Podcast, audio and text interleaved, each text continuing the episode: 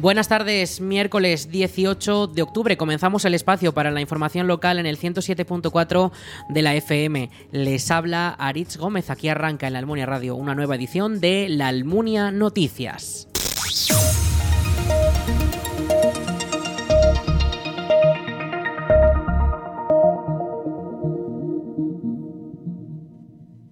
El programa experiencial de la Almunia en albañilería continúa el curso y ya ha completado sus dos primeras fases. Ahora entran en la tercera con el proyecto de la obra en el espacio joven del Centro de Cultura Comunitaria de la Almunia casi completado.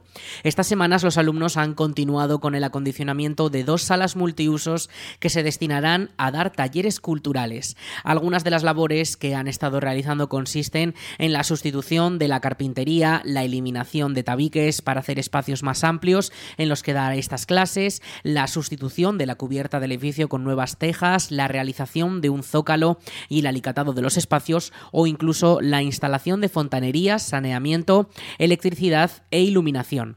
Estas salas completarán la oferta de espacios del CCCLA y permitirán celebrar más actividades al mismo tiempo sin encontrar problemas de espacios acondicionados. El curso de albañilería comenzó el pasado invierno y todavía afrontará el acondicionamiento de una sala más en el espacio Joven Matadero. En este caso, una nueva sala en la avenida Corazón de Jesús que se va a reacondicionar, que también se utilizará para usos múltiples del ayuntamiento. Aicela ha presentado la primera edición de Vive la, la nueva fiesta del comercio local con la que quieren agradecer la confianza que depositan los clientes en el día a día. Una campaña que se realizará durante la noche del sábado 21 al domingo 22 y que se diferencia del resto de las realizadas por la asociación, ya que consiste en una fiesta con DJs e incluso un bingo de hasta 1.500 euros en vales para canjear en los comercios participantes. Según han señalado en la presentación, la principal diferencia es que no busca busca directamente aumentar las ventas de los comercios, sino mostrar el agradecimiento por acudir a los comercios y servicios locales día a día. El evento comenzará a las ocho y media de la tarde y se extenderá hasta bien entrada la madrugada, hasta las tres y media. Además, los clientes de Aicela podrán canjear los vales que hayan conseguido por sus compras durante la semana previa en la barra que estará instalada. Y a mitad de la noche podrán participar en un bingo de hasta 1.500 euros que podrán canjearse por compras o servicios en los comercios que participan en esta campaña. La noche se realizará en un enclave novedoso como el parking del supermercado Día de la Almunia. La completa un cartel integrado por todo artistas locales. Además, los asistentes tendrán la oportunidad de comprar su cena y sus propias bebidas a precios populares. El evento está organizado por el Ayuntamiento de la Almunia y por Aicela, la Asociación para el Impulso del Comercio y la Economía de la Almunia. Toda la información en las redes sociales de la Asociación de Comerciantes.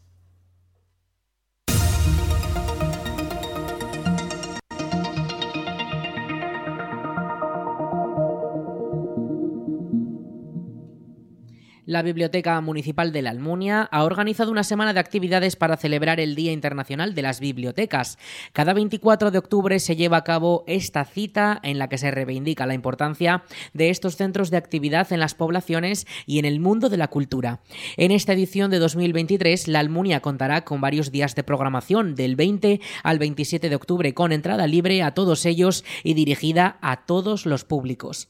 La cita arranca el viernes 20 con la visita de Haití Tana Monzón, la escritora, en un nuevo encuentro con los autores dentro del ciclo que organiza la Diputación de Zaragoza. Será a las 8 de la tarde. El día 24 se celebrarán varios talleres con los alumnos del Colegio Nertobriga y los chicos de Adispaz. Por la tarde, bajo previa inscripción.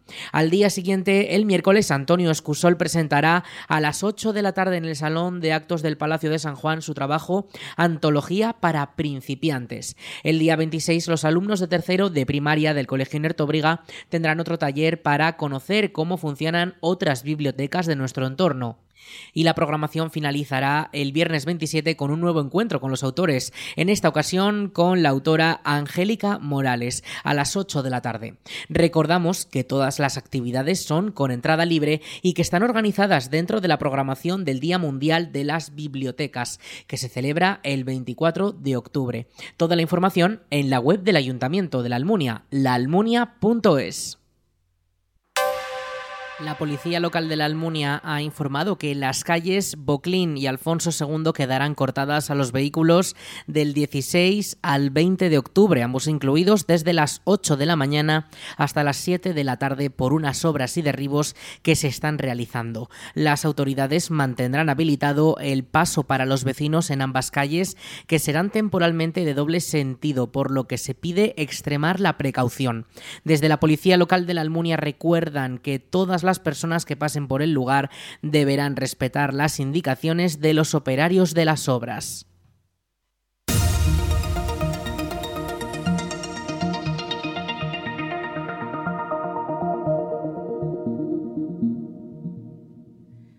Ricla vivirá unas nuevas jornadas de paleontología del 10 al 12 de noviembre, la decimocuarta edición de esta cita que tiene más de 30 años de historia.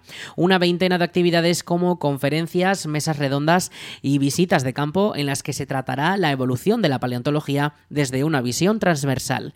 La cita está organizada por la Asociación Cultural Bajo Jalón junto con el Centro Nacional de Investigación sobre la Evolución Humana y contará con grandes figuras de esta ciencia, como los codirectores del yacimiento de Atapuerca que ahora finalizan su mandato, Eudal Carbonel, José María Bermúdez de Castro y Juan Luis Arzuaga, y los codirectores que les relevarán en el cargo, María Martinón Torres, Marina Mosquera y José Miguel Carretero.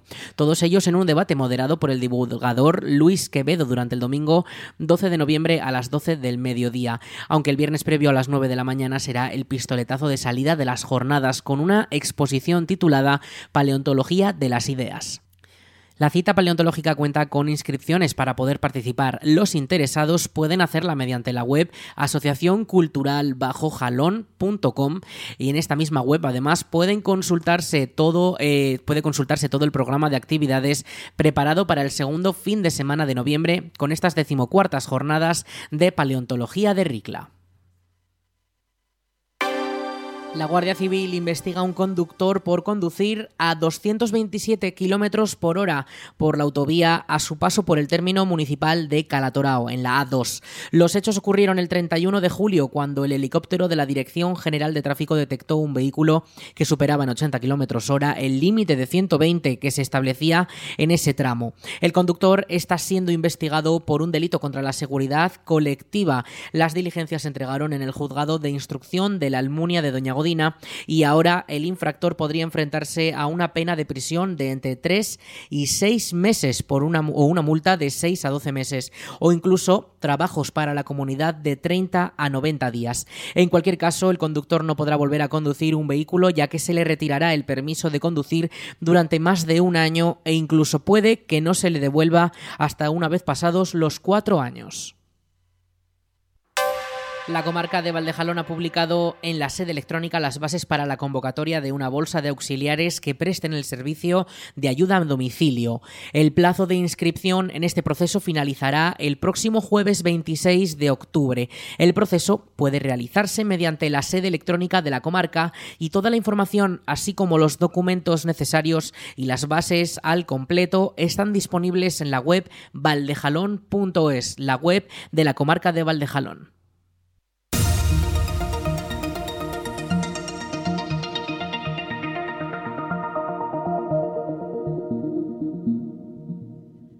La comarca de la Ribera Alta del Ebro vuelve a celebrar su festival Muribalta, el festival de música, patrimonio y gastronomía que llega a su tercera edición y que tendrá lugar del 1 al 30 de noviembre con hasta 72 actos programados.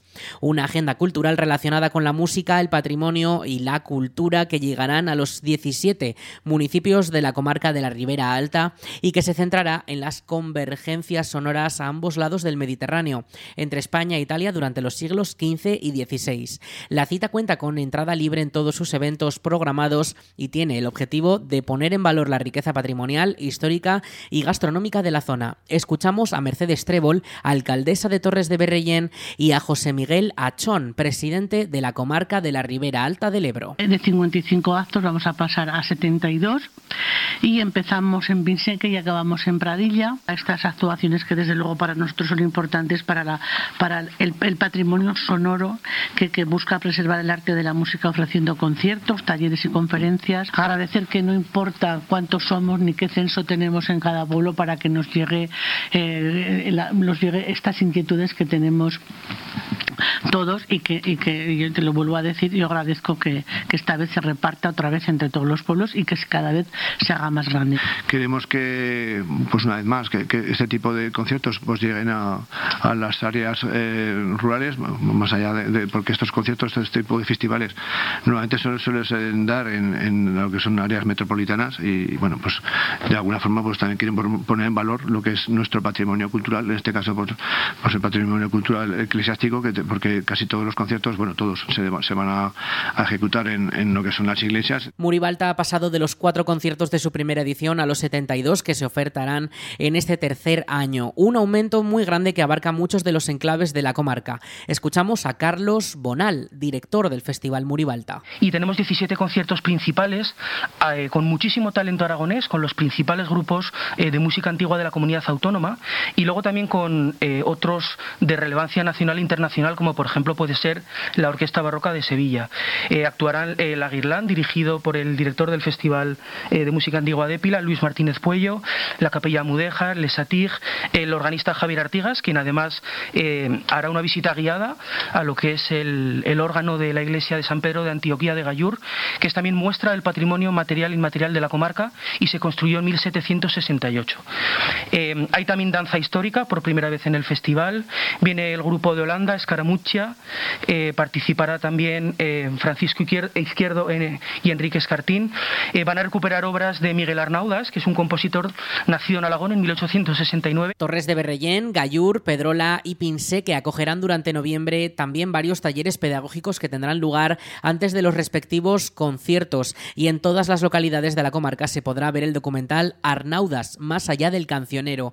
Además, como en la anterior edición, Muribalta ha programado un cartel de carácter social con 29 actuaciones que correrán a cargo de los miembros de la asociación Patrimonio Sonoro y que tendrán como escenarios residencias, fundaciones, asociaciones de mujeres y de la tercera edad en distintos puntos de la Ribera Alta del Ebro. Toda la programación puede consultarse en la web de la Diputación de Zaragoza, dpz.es la nueva edición de las Jornadas de Órgano, una cita anual que alcanza los 41 años, las 41 ediciones, y que en esta ocasión contará con 11 conciertos de primer nivel en los municipios de la provincia, como la Almunia o Ricla, con el objetivo de difundir el patrimonio que tiene nuestra provincia. Lo explica Charo Lázaro, diputada delegada de Cultura de la DPZ. Difundir el importante patrimonio organístico de la provincia de Zaragoza, que destaca por su riqueza y variedad de registros. La Diputación de Zaragoza ha hecho siempre una gran labor para rescatar y mantener estos instrumentos, tal y como fueron concebidos por sus creadores. De este modo se ha conseguido conservar estos maravillosos órganos y hoy podemos disfrutar eh, todavía de su música. La selección de artistas en 2023 dejan para la Almunia el concierto de Saskia Roures en la iglesia de la Asunción de la localidad, que se celebrará el domingo 22 de octubre a las 12 y media de la tarde. Un día antes, el sábado, también habrá parada en Ricla con la organista Esther Ciudad a las 7 y media de la tarde en la iglesia de la localidad. En ambos casos, la entrada es libre hasta completar el aforo. El elenco de artistas que recorrerán la provincia durante los últimos fines de semana de octubre está conformado por músicos de la comunidad que gracias a su participación pueden ver potenciada su carrera como músicos debido a la gran popularidad de la cita. Javier Artigas es organista y uno de los organizadores de las jornadas. Todos estos instrumentos que tenemos en las localidades pertenecen a lo que se conoce como el órgano ibérico español, que es una modalidad, una tipología de instrumento que se desarrolla entre los siglos XVI y siglo XIX y que no solamente se da en la península ibérica, o cuando hablamos de órgano ibérico hay que pensar también en Portugal, pero no solo en Portugal, hay que pensar en Hispanoamérica toda Hispanoamérica está llena de estas tipologías de instrumentos. El éxito que año tras año cosechan las jornadas de órgano de la DPZ ha convertido la cita en una de las más importantes en el ámbito internacional de las que se celebran, dedicadas a este instrumento.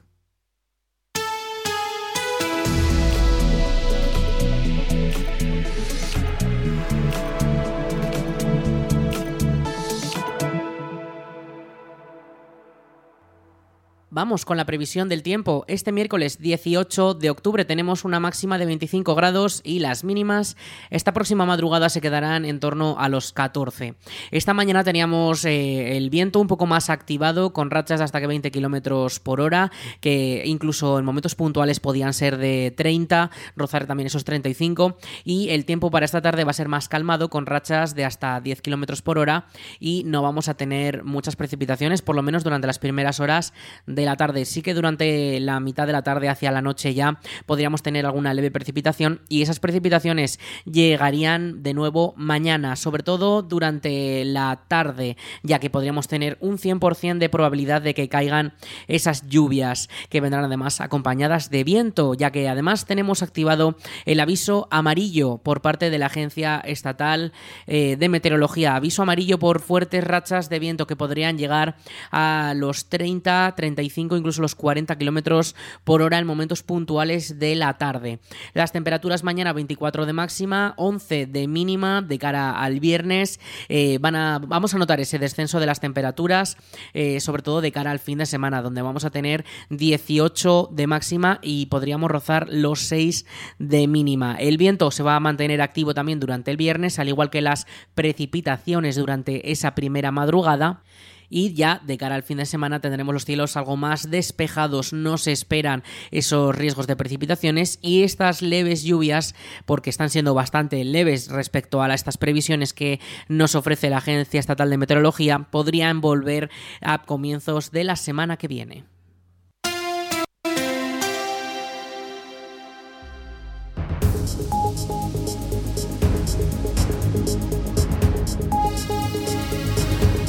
Y hasta aquí toda la información local en el 107.4 de la FM en la Almunia Radio. En unos minutos, a las 2 de la tarde, llegan nuestros compañeros de Aragón Radio Noticias para ampliar toda la información autonómica nacional y en todo el mundo. Y ya saben también todos nuestros contenidos y más noticias en laalmuniaradio.es.